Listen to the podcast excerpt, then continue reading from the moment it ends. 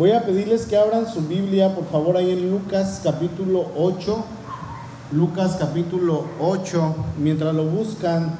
Eh, fíjense que en la historia del pueblo de Dios, ¿alguien ha leído Éxodo o alguien conoce la, la historia de cuando Dios sacó a, Israel de Egipto? Todos sabemos esta historia, absolutamente todo el mundo. Sabemos que cuando Dios los saca de este lugar, la intención de, nuestro Dios era que ellos fueran un pueblo que glorificara su nombre, era que ellos de no ser nada, porque literalmente no eran nada, ellos eran esclavos, y un esclavo en aquel tiempo, un esclavo eh, en esos momentos no valía nada, de hecho eran considerados no como personas, sino como objetos, y a veces un objeto tenía más valor que un esclavo. Y si una persona hacía inventario de lo que tenía en su casa, decía, tengo una bocina, tengo una televisión y tengo cinco esclavos. Lo, lo, lo, lo tomaban como parte de, de sus pertenencias personales, como cosas. Entonces ellos no eran nada y Dios los saca para hacer algo. Dios tenía la intención de que ellos levantaran su nombre de, de Dios y que ellos como nación le glorificaran al Dios de los hebreos. La intención del Señor era que ellos, de, no ser nada ni hijos de nadie, que ellos fueran hijos de Dios, que ellos pudieran encontrar su identidad más allá de, la, de, esa identidad nacionalista que tenían, de ser judíos o ser cualquier otra nación. Dios quería que ellos encontraran su identidad y que ellos dijeran, nosotros somos hijos de Dios. De hecho, el tema es una identidad completa en Cristo. Y fíjense que en la historia de Israel tenemos muchos casos en los que cuando Dios llega a la vida de una persona la cambia por completo, así como por ejemplo tenemos ejemplos que pasan lo mismo cuando Jesús estaba llegando hacia las personas, Él trabaja en las personas, Él bendice a las personas y estas personas de no ser nada ahora pasan a un ámbito diferente, ahora ellos, eh, eh el propósito de Jesús era que ellos de esa condición que no tenían nada o que no eran nada como personas, ascendieran, por, así decirlo, a un estilo de vida mejor, que ellos ascendieran a esa vida que solamente podemos encontrar en Cristo Jesús. Pasó así con los discípulos, el Señor los llama y les dice, vengan, los voy a hacer pescadores de hombres, y ellos siguen a Jesús, su vida no vuelve a ser ya lo que era antes, sino que ahora ellos de estar en un lugar, Dios los lleva a un lugar muchísimo mejor. ¿Sí? Dice ahí en 2 de Corintios 2:14, yo se los leo. Dice, "Sin embargo, gracias a Dios que en Cristo siempre nos lleva triunfantes y por medio de nosotros esparce por todas partes la fragancia de su conocimiento." Esa es la voluntad de Dios para nosotros cuando Cristo llega a nuestra vida y esa voluntad es que nosotros entendamos quiénes somos en Él y, cómo Él nos ha llamado de no ser nada, literalmente también nosotros, de ser humanos pecadores, de ser personas que le habíamos fallado, ahora Él nos llama a ser sus hijos, ¿sí? Nos llama a ser parte de su pueblo. Y fíjense que en el, en el Nuevo Testamento tenemos un ejemplo perfecto de una persona que no era nada, sin embargo, Jesús la llevó a ser su hijo. Es el endemoniado Gadareno, un hombre que vivía con muchas crisis. Y en el momento en que el Señor Jesús llega a su vida, Jesús cambia su vida. Jesús cambia su entorno, Jesús cambia absolutamente todo de esta persona. Y esto, hermanos, fue lo que, lo que llevó su vida de no ser nada a ser ahora sí algo en Cristo. Y eso es lo que Cristo quiere de nosotros, que nosotros vayamos creciendo día a día, que desde el momento en que Él llega a nuestra vida, nosotros vayamos creciendo. No es la voluntad de Dios que nosotros lleguemos a Cristo y que nos quedemos estancados. Dios no quiere eso, Dios quiere que le vayamos conociendo, porque entre nosotros más vamos conociendo a Dios, más bendición vamos a encontrar en todas las áreas de la vida. Y vamos a ver la vida de una manera diferente, y vamos a sentirnos de una manera diferente, y vamos a entender que la meta es Cristo, pero mientras yo estoy en esta vida, mi identidad, puede yo que sea mexicano, inglés, americano, lo que sea, mi identidad es que yo soy hijo de Dios de no ser nada, de ser una persona que estaba ajena a sus propósitos, ahora yo soy alguien delante de Dios. ¿Sí? Pero para eso, hermanos, es necesario que nosotros dejemos que Él comience a tomar su lugar en nuestra vida. Amén. Si ya están ahí en Lucas 8, voy a leer desde el verso 26. Voy a estar leyendo en la NBI, por si quieren acompañarme en pantalla, o si traen ahí su NBI o leer la Biblia versión que traigan, adelante. Dice, llegaron hasta la región de los Gerasenos, que está al otro lado del lago frente a Galilea. Al desembarcar Jesús, un endemoniado que venía del pueblo le salió al encuentro. Hacía mucho tiempo que este hombre no se vestía, tampoco vivía en una casa, sino en los sepulcros. Esta persona vivía con un desequilibrio espiritual y estaba poseído por un demonio. Dice la reina Valera que estaba endemoniado y más adelante nos va a decir que tenía muchísimos demonios esta persona. Y fíjense, quiero que analicemos un poquito la vida, la vida de este hombre. Dice el texto que, que este hombre de alguna manera estaba privado de vivir su vida espiritual bien. No iba a poder porque no tenía Cristo, no conocía a Cristo, no sabía quién era el Señor. Por eso esta persona no iba a poder vivir su vida espiritual libre. Él tenía, dice al último del versículo, tenía un desequilibrio espiritual, una inestabilidad espiritual. Y cuando Jesús llega, es precisamente lo que Él cambia. De tener una inestabilidad espiritual, ahora lo lleva a tener una estabilidad, ¿sí? Ahora, vamos a ver un poquito de lo que era este hombre. Dice el texto que esta persona, dice, hacía mucho tiempo que este hombre no se vestía. Y en la mañana yo ponía un ejemplo, en primer lugar, eh, eh, bueno, en primer lugar vamos a ver que este hombre en su inestabilidad espiritual, dice el texto que era una persona que siempre estaba desnuda, hacía mucho tiempo.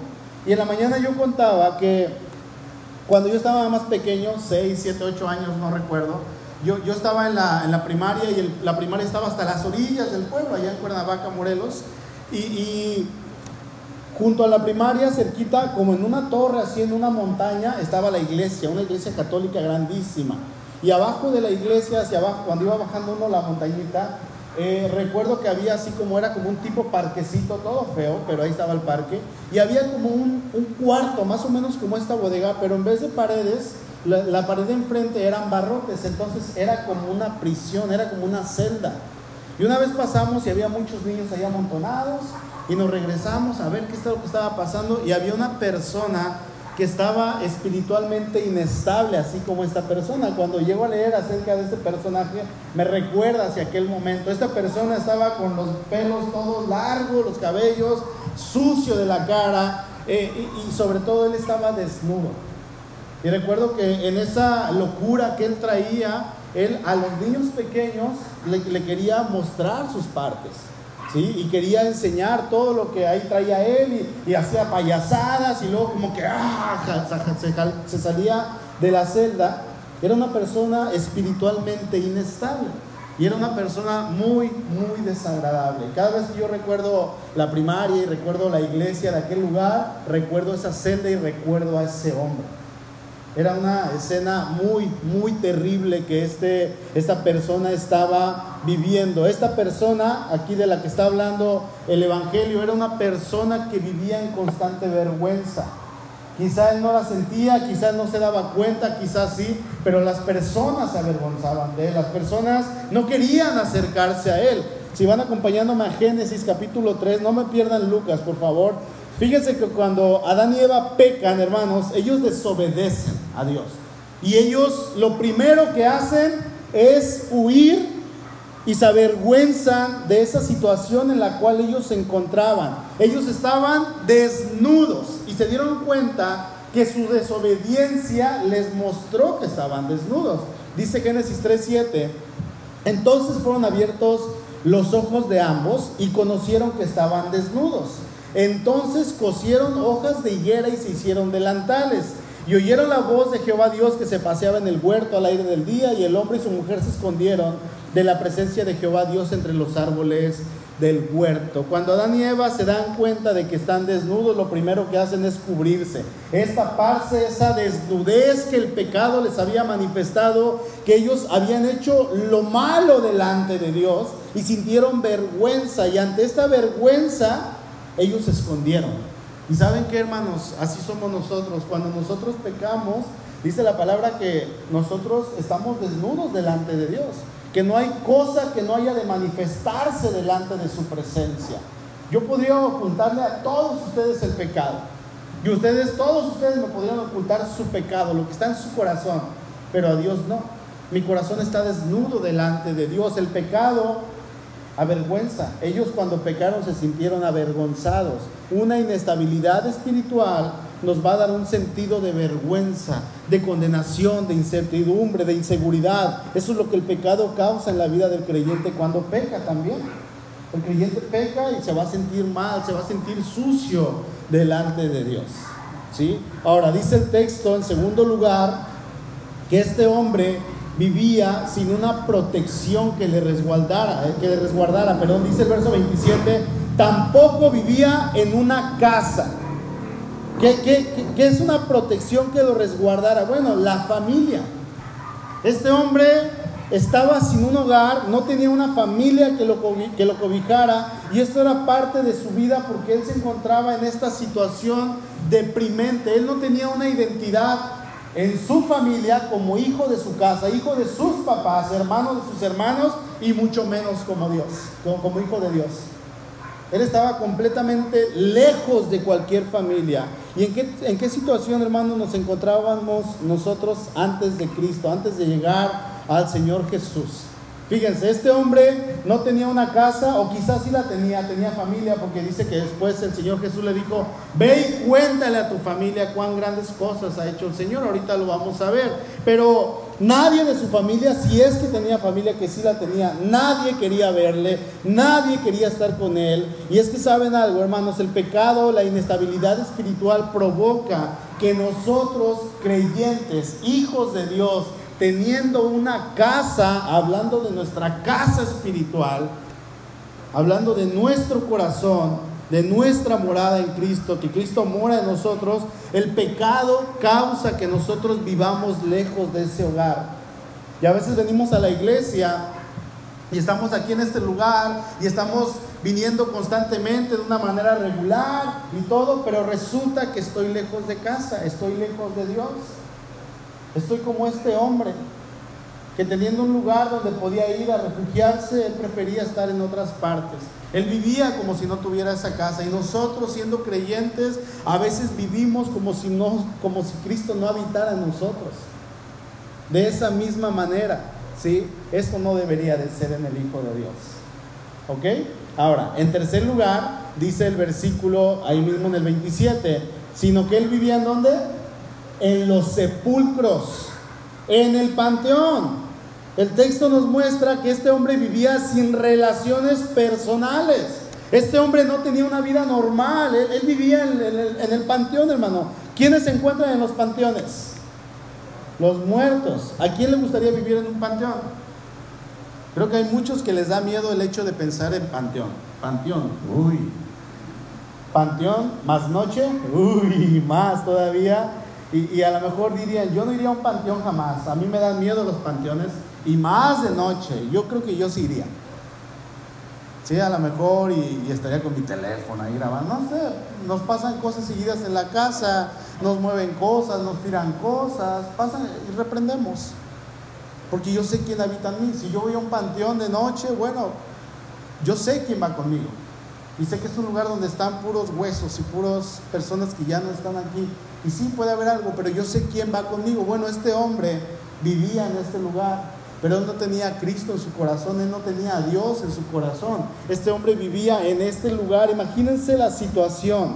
Él vivía entre puros esqueletos y es de esta misma manera que nosotros también a veces actuamos, que nosotros también a veces vivimos. Resulta que el creyente, hermanos, se junta con personas que están muertos por, dentro. El creyente se junta con muertos espirituales. El creyente habita entre puros muertos espirituales y lo hace intencionalmente, le gusta vivir así. Y cuando el creyente tiene una duda, quiere un consejo, necesita ayuda, va con las personas que no tienen temor de Cristo. Cuando debería ser todo lo contrario. ¿Hay algo malo en tener amistades que no son creyentes? Para nada, absolutamente. Hermanos, tengamos amistades que no son creyentes y de esta manera testifiquémosles de Cristo. Eso es lo que Dios quiere que hagamos. Pero dice la palabra que ellos se conviertan a ti y tú no te conviertas a ellos. Eso es lo que nos dice la palabra. Nosotros tendríamos que aconsejarlos a ellos. ¿Qué nos va a decir una persona que no tiene a Dios en su corazón? ¿Qué es lo que va a ver cuando nos quiera dar un consejo? ¿Va a estar Dios ahí? No. Se han escuchado de casos de creyentes que sus mejores amigos son personas que no creen en Dios.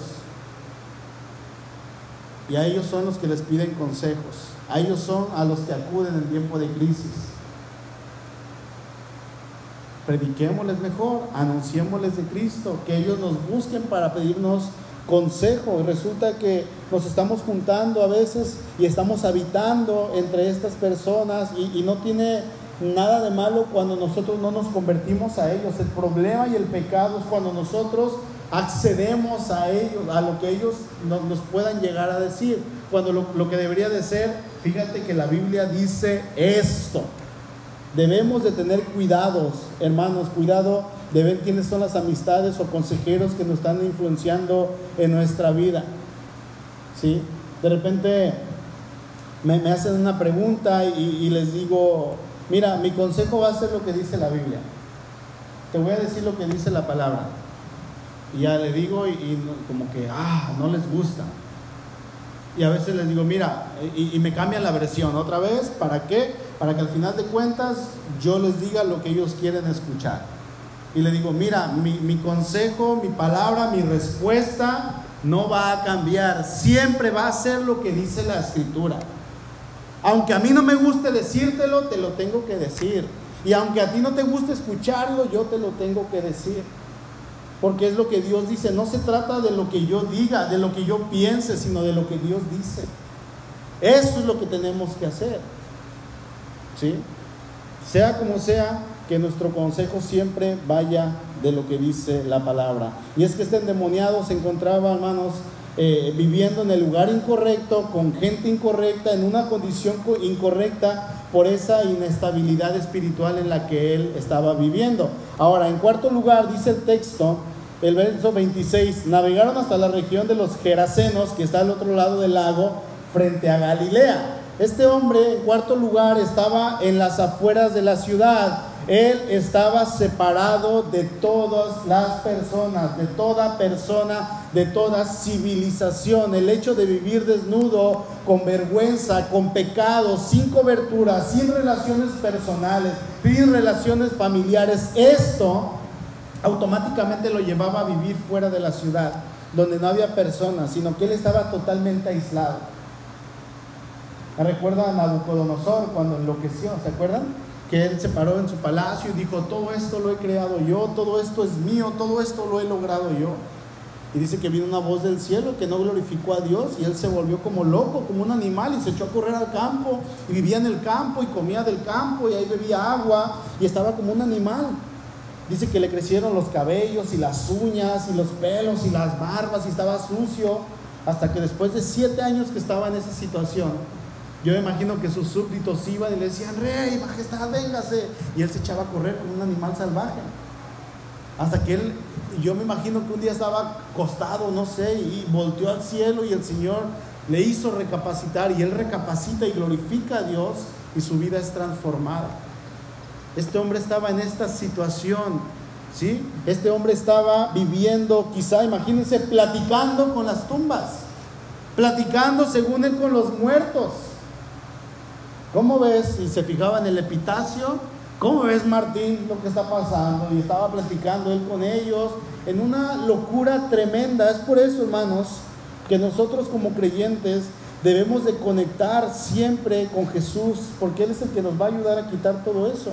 Cualquier cosa que esté inestable en nosotros, Él nos va a ayudar. Dice la escritura que Jesús fue a este lugar, dice el verso 26, y arribaron a la tierra de los Gadarenos que está en la ribera opuesta a Galilea. Ahora, yo hago una pregunta, ¿qué tenía que hacer Jesús en este lugar? Fíjense que la tierra de los Gadarenos estaba en un territorio gentil hacia el sudeste del mar de Galilea, en la región de Decápolis, o se le llamaba la región de las diez ciudades. Estas eran ciudades griegas que no pertenecían a ningún país, se gobernaban solas estas, estas ciudades y aunque los judíos no poseían cerdos, ya que la religión judía creía que los cerdos eran animales impuros, bueno, era lo que estaba en la ley, eran animales impuros eh, ceremonialmente y comerlos muchísimo menos. Bueno, los gentiles sí criaban y apacentaban cerdos. Bueno, Jesús, tiempo, poquito tiempo antes, en este contexto, él había dicho que él había venido especialmente a la casa de Israel.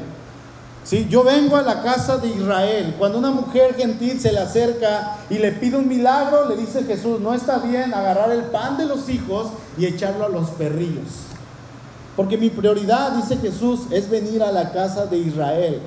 ¿Sí? Pero en este caso Jesús se dirige a una ciudad donde había puros griegos, donde no hay judíos, donde los animales que estaban criando y el principal negocio de esta ciudad era que estaban criando cerdos, animales impuros para un judío. Ahora, Jesús, si vemos que Jesús iba a este lugar, ok, va a ir hacia ese lugar.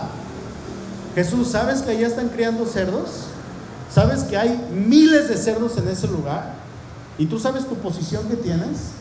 En la, en la religión judía había rabinos que eran hombres respetados, hombres sumamente respetados que el pueblo admiraba, el pueblo veneraba, pero arriba de los rabinos había otras personas que se llamaban los super rabinos. Y estas personas eran de una élite muchísimo más alta que los rabinos normales. Jesús estaba en esta élite, en este grupo de los super rabinos. Era considerado como un super rabino a pesar de que era un hombre joven en, su tiempo. Entonces le dicen, yo me imagino podrían haberle dicho, Señor, ¿estás queriendo ir allá considerando tu puesto que eres un super rabino? Que eres una persona de demasiada influencia. ¿Quieres ir allá? ¿Estás seguro? Bueno, él se dirige a esta tierra donde no hay griegos, donde no hay judíos, hay griegos y hay cerdos. Él no tenía nada que ir a hacer a este pueblo. Sin embargo, hermanos, yo estoy completamente seguro de que Jesús fue a este lugar única y exclusivamente por este hombre. Así como Jesús fue hacia otro lugar y dice que le era necesario pasar por Samaria, Jesús fue por la samaritana a ese lugar. Jesús se paró en el pozo y le dijo a la mujer, dame de beber iniciando así una plática y llevándole el Evangelio a esta mujer. Jesús sabía que tenía que ir por ciertos lugares, porque en esos lugares se iba a encontrar a los discípulos que más adelante le iban a, iban a ser los instrumentos con los que él iba a fundar su iglesia. Y él pasó específicamente por estos lugares para agarrar a los discípulos y ahora sí comenzar a entrenarlos, comenzar a enseñarles. Todo este movimiento, hermanos, tan solamente por una persona. Y es que podemos decir que el Señor se interesa tan hermosamente por nosotros que Él va hasta donde nosotros estamos y Él nos busca. Él nos busca. Y fíjense hermanos que hay algunas cosas que Jesús hace cuando nosotros nos encontramos en ese desequilibrio espiritual. Jesús nos da una identidad como sus hijos, ¿sí? Y vamos a ver rápidamente tres, tres puntitos rápido. El primero es que Dios va hasta donde nosotros nos encontramos para salvarnos. No sé cómo pasó con usted, pero Él fue hasta donde usted estaba. A lo mejor Dios le llevó a una persona hasta su trabajo, a lo mejor fue en la escuela, a lo mejor fue con un vecino, a lo mejor fue porque su papá o su mamá le compartió el Evangelio, pero Dios se movió y Dios fue a buscarlo a usted. Dios fue, hermano, hasta donde se encontraba con el propósito de rescatarle, de darle ese equilibrio a su vida, de darle esa identidad que usted no tenía como hijo de Dios y cambiar su vida para siempre. Dios se acerca a nosotros para llevarnos hasta donde Él está. En segundo lugar, Dios remueve el control del enemigo de nuestras vidas. Satanás nos tenía cautivos. Dice que éramos eh, como sus ovejas, sus cabras que le seguíamos y hacíamos la voluntad de Satanás. Dice la palabra y dice ahí en, en el verso 31, sigo en la NBI, y esto le suplicaban, fíjense, cómo Jesús libera a este hombre. Y estos le suplicaban los demonios a Jesús que no los mandara al abismo. como había una manada grande de cerdos paciendo en la colina, le rogaron a Jesús que los dejara entrar en ellos, así, así que él les dio permiso. Y cuando los demonios salieron del hombre, entraron en los cerdos y la manada se precipitó al lago por el despeñadero y se ahogó. Qué hermosa es la palabra cuando nosotros vemos que Jesús llega a nuestra vida y quita ese control que Satanás tenía de nosotros. Desde el momento, hermanos, que nosotros comenzamos a Jesús ver obrar en nuestra vida, nosotros deberíamos de decirle, Señor, quiero estar contigo, quiero hacer lo que tú haces, quiero seguirte. Amén. Ahora, en tercer lugar, Dios vuelve el equilibrio a nuestra vida. Dios comienza a equilibrar nuestra relación. Cuando Él llega a nuestra vida, Él comienza a equilibrar nuestra relación matrimonial, nuestra relación con nuestros hijos, nuestra situación financiera, nuestra situación laboral. Todas las áreas de nuestra vida comienzan a obrar ahora para bien. Dios llega, Jesús llega a la vida de este hombre para cambiarlo todo y lo hace. Y cuando este hombre siente el cambio, ahorita vamos a ver qué es lo que pasa. Todo va a ser para bien, hermanos. Aquí, hasta aquí hemos visto que cuando Jesús no está en nuestra vida, hay una inestabilidad espiritual. No podemos ser llamados hijos de Dios porque tampoco sabemos cómo. Hasta que Él llega a nuestro corazón. Nos encontrábamos en pecado, desnudos, sin una cobertura espiritual y lejos de casa. Pero Jesús llega y Él se dirige hacia el lugar en el cual nosotros estamos, que nos encontrábamos en pecado, y remueve ese poder que Satanás tenía sobre nosotros y ahora nos da libertad. Eso que nos controlaba, ahora Él nos da una libertad en Él y vuelve el equilibrio a nuestra vida. Ahora, la pregunta aquí es, ¿cómo voy a responder a lo que Jesús empezó en mí? Porque después de que el Señor hace todo esto, hermanos, hermanitas, no podemos quedarnos sin corresponderle. No se puede. No se, no se debería poder. Una parte es la que Dios hace y otra parte es la que nosotros tenemos que hacer. Qué bonito es recibir, nada más. Échale, échale, échale, échale, Señor, échale. ¿Quieres más? Sí, sí, sí, tú échale, tú échale. Qué bonito se siente eso para algunos. Pero hermano, no se trata solamente de recibir, sino que Jesús dijo, es más bienaventurado el que da que el que recibe. No solo es lo que Dios hace por los pastores o por los líderes para que les sirvan y estén agradecidos. No, hermanos, es por toda su iglesia. Es por toda su iglesia. La pregunta es, ¿Qué es lo que me toca hacer ahora que Cristo llegó a mi vida? Cuando yo estaba en esta inestabilidad, sin ser hijo de Dios, ahora que Él llega a mi vida y me libera y me da esa libertad y va acomodando todo para bien en mi vida y me da la identidad de ser su hijo, ¿qué es lo que me toca a mí ahora hacer? Fíjese que las personas no daban ni un peso por el endemoniado.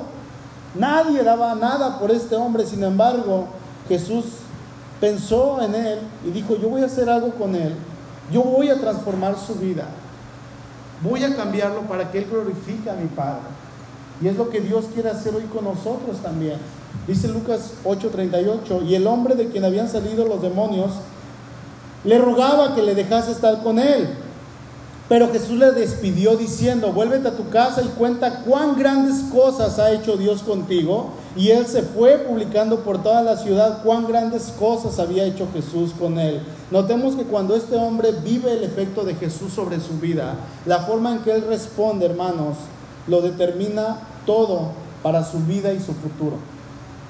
O sea, la manera en que nosotros respondemos a lo que Dios ha hecho en nuestra vida va a depender, va a determinar todo lo que nosotros vamos a hacer tanto en el presente como en el futuro.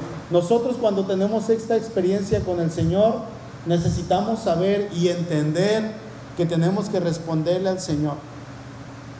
Y ahí va a cambiar toda nuestra vida. Si no le respondemos, pues quizá todo va a seguir igual. ¿Sí? ¿Cómo vamos a responder al amor, a la libertad, a la alegría, a la restauración? Todo esto va a depender de cómo nosotros respondamos al Señor. ¿Sí? Este hombre respondió de varias maneras. Fíjense, en primer lugar, él quería continuar con Jesús. Nosotros tenemos que entender, hermanos, que tenemos que continuar con Jesús. Es una bendición. Este hombre quería ir a donde Jesús fuera. Este hombre le decía, déjame ir contigo, yo quiero recibir diario, Señor, tu enseñanza, quiero recibir diario tus bendiciones, quiero crecer en esta salvación que tú me has dado. Y la Biblia nos dice, hermanos, procuren crecer y cuiden su salvación, cuídenla con temblor y con, temor y con temblor. Y no es que se vaya a perder. Pero cuando tenemos algo, por ejemplo, cuando yo tengo unos tenis nuevos, ¿qué pasa? Se ensucian las suelas que son blancas y los lavo para que no se vean sucios. Y estoy cuidándolos, los tenis son míos, no los voy a perder, pero son míos, pero los tengo que cuidar. ¿Sí? Y más si me costaron carísimo, ¿no? 200 pesos o 300. Tengo que cuidarlos.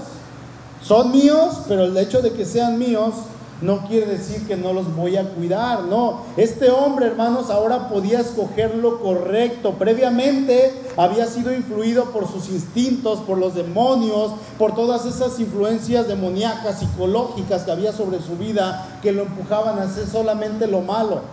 Ahora podía escoger lo bueno, ahora nosotros podemos escoger lo bueno. Jesús ya nos impactó, hermanos. ¿O no nos impactó? A mí sí me impactó. Podemos escoger lo bueno. Señor, aquí está mi vida.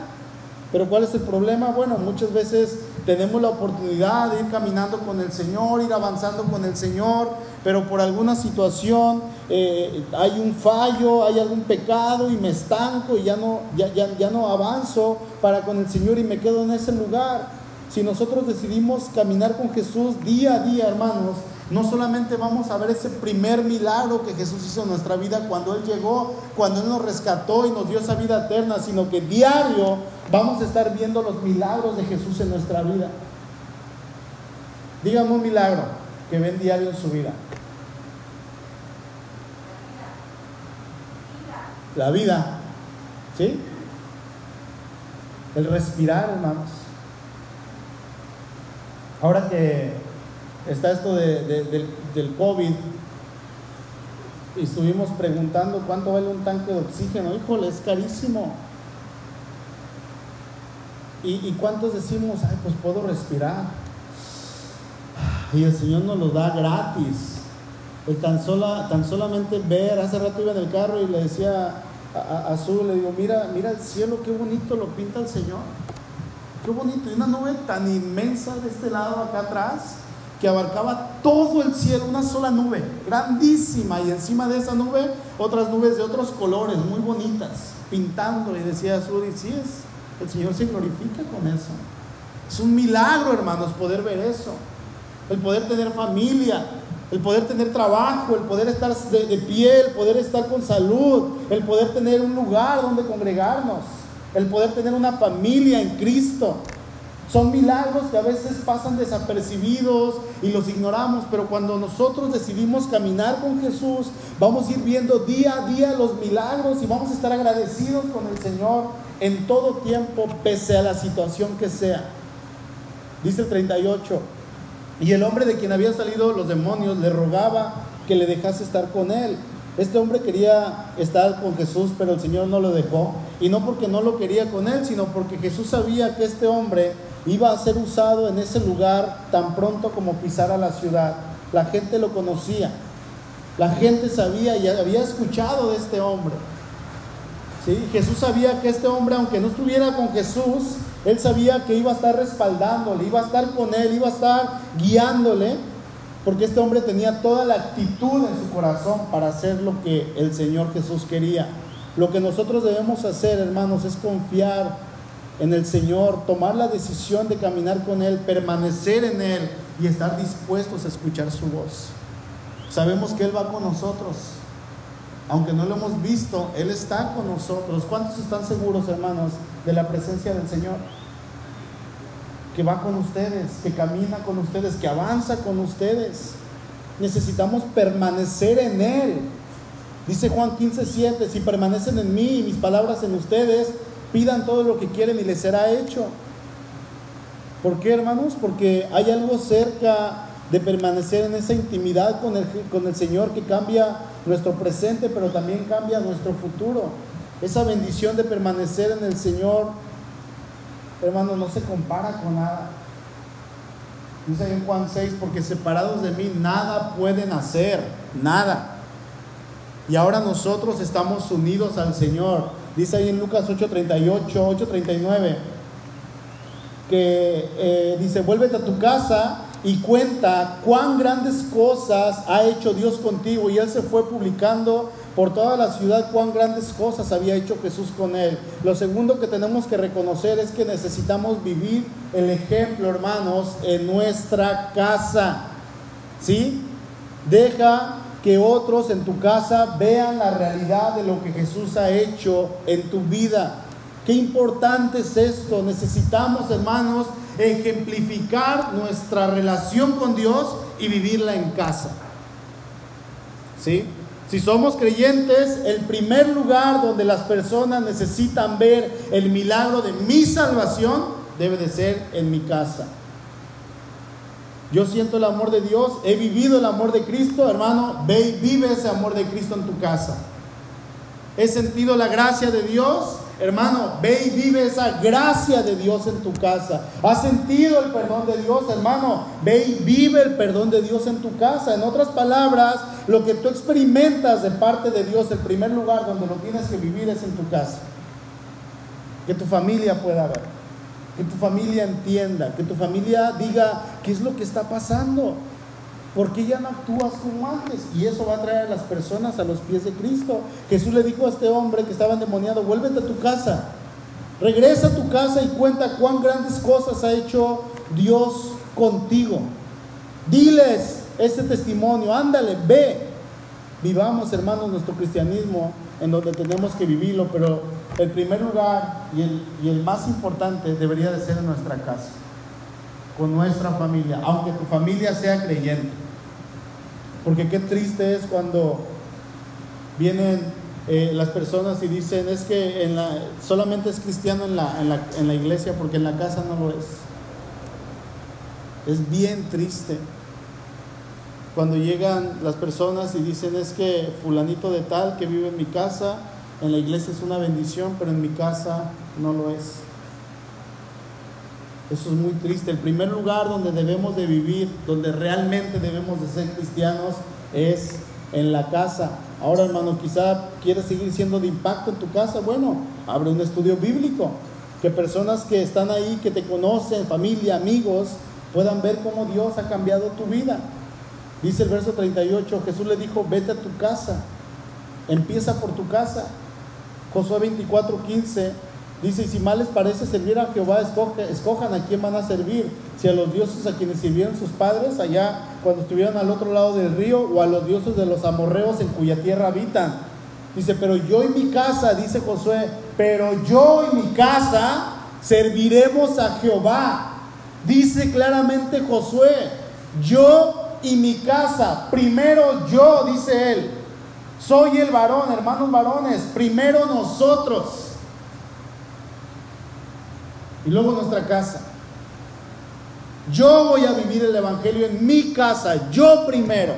Yo voy a empezar. Así tiene que ser. Si eres el único creyente en tu casa, comienza. Algo va a pasar. La gente que lo rodea, hermano, va a ver cómo Dios ha cambiado su vida. Y en tercer lugar, cuenta tu historia. Somos un ejemplo de lo que Dios ha hecho, del poder de Dios. Tenemos que ser bendición para aquellos que están con nosotros. Jesús le dijo en el verso 39, ve y diles todo lo que Dios ha hecho en ti. Y este hombre se fue proclamando su historia, su testimonio, el milagro que Jesús había hecho en su vida. No cayó, sino que habló la historia, el, testimonio de lo que Cristo había hecho. Lo que en un principio, fíjense, lo que en un principio Jesús hizo con una sola persona, se convirtió en muchas personas que escuchaban el testimonio de este hombre y que decía, Jesús me salvó, Jesús me rescató. Y la gente se quedaba. Y fíjense que cuando Jesús regresa tiempo después a esta zona, miles de personas lo estaban escuchando, lo estaban esperando. Si cambió a este loco, me puede cambiar a mí. Hermano, ¿cómo quieres impactar en donde vives? Empezando por tu familia. Cuenta tu historia. Háblala. Predícala. Anúnciala. ¿Sí? No necesitas mucho conocimiento. simplemente los versículos que necesitas y ya. Son como 10. O si quieres 5, con 5 versículos, puedes contar un plan para contar tu historia. Dice Romanos 10, 14 y 15, ¿cómo pues invocarán en aquel en el cual no han creído? ¿Y cómo creerán en aquel de quien no han oído? ¿Y cómo oirán sin haber quien les predique? ¿Y cómo predicarán si no fueren enviados? Como está escrito, cuán hermosos son los pies de los que anuncian la paz, de los que anuncian las buenas nuevas. Hermanos, debemos de recordar que el mensaje que traemos no es cualquier mensaje, es el mensaje.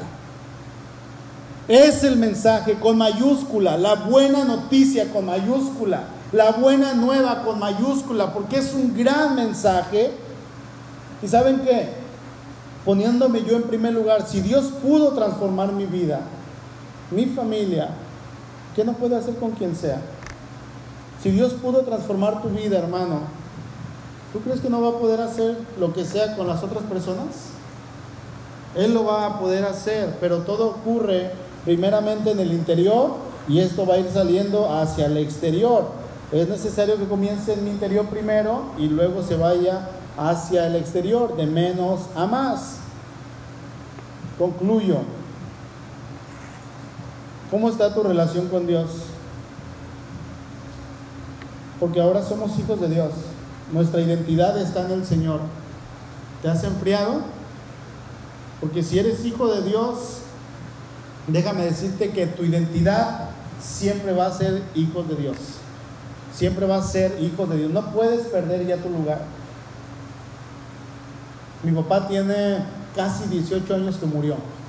Yo sigo siendo hijo de José Guillermo Herrera Vargas y lo seré siempre. Y le voy a contar a mi hija acerca de él y le cuento. Y espero que mi hija le cuente a su hijo o a sus hijos. Esa es mi identidad aquí en la tierra, pero mi identidad que es inamovible, incambiable, inmutable, es que yo soy hijo de Dios, pero puedo enfriarme también.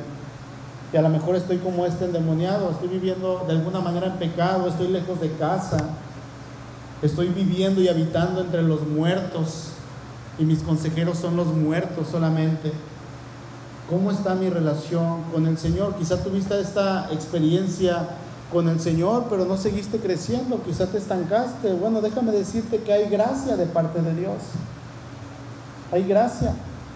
Y el Señor está dispuesto a restaurar. El Señor está dispuesto a decirte, vamos a seguir adelante. En Él no hay condenación para los que están en Cristo Jesús, dice Romanos. Ninguna condenación hay para los que están en Cristo Jesús. Usted es su hijo, hermano, hermana.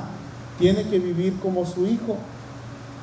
¿Sí? Tiene que vivir en esa nueva identidad que Cristo le dio. Y si tiene algunos días, semanas, meses, años viviendo lejos de Dios, bueno, quizá hoy puede ser momento para que se acerque al Señor, para que le diga, Señor, nuevamente quiero retomar esa relación, porque su salvación no la va a perder Ahí está. Si usted es hijo de Dios genuinamente, su salvación la tiene. ¿Sí? Pero quizá es necesario que nuevamente se ponga de pie y continúe avanzando hacia la meta. La meta es Cristo Jesús. Es tiempo de comenzar y decirle, Señor, déjame seguirte. Quiero seguirte como le dijo este hombre a Jesús. ¿Qué quieres que dé? ¿Qué quieres que yo haga? No, no nada más que tú me hayas dado la salvación y que me bendigas y que me des y que me des. ¿Qué quieres que yo dé por ti? ¿Cómo quieres que lo dé? Hermano, ¿cómo corresponde a lo que Dios ha hecho por usted? Recordemos que así como el pueblo de Israel no era nada y Dios los llevó a ser alguien, así como pasó como con el endemoniado Gadareno, que no era nadie, Jesús lo liberó y le dio su identidad como hijo de Dios, de la misma manera lo ha hecho con nosotros. Hermanos, nuestra identidad está en Cristo y está completa. Solamente que a veces el pecado opaca esa identidad. Sí, pero ahí está. Que levantarnos, dejar que el Señor la limpie y avanzamos con Él. Amén. Inclinen su rostro, por favor.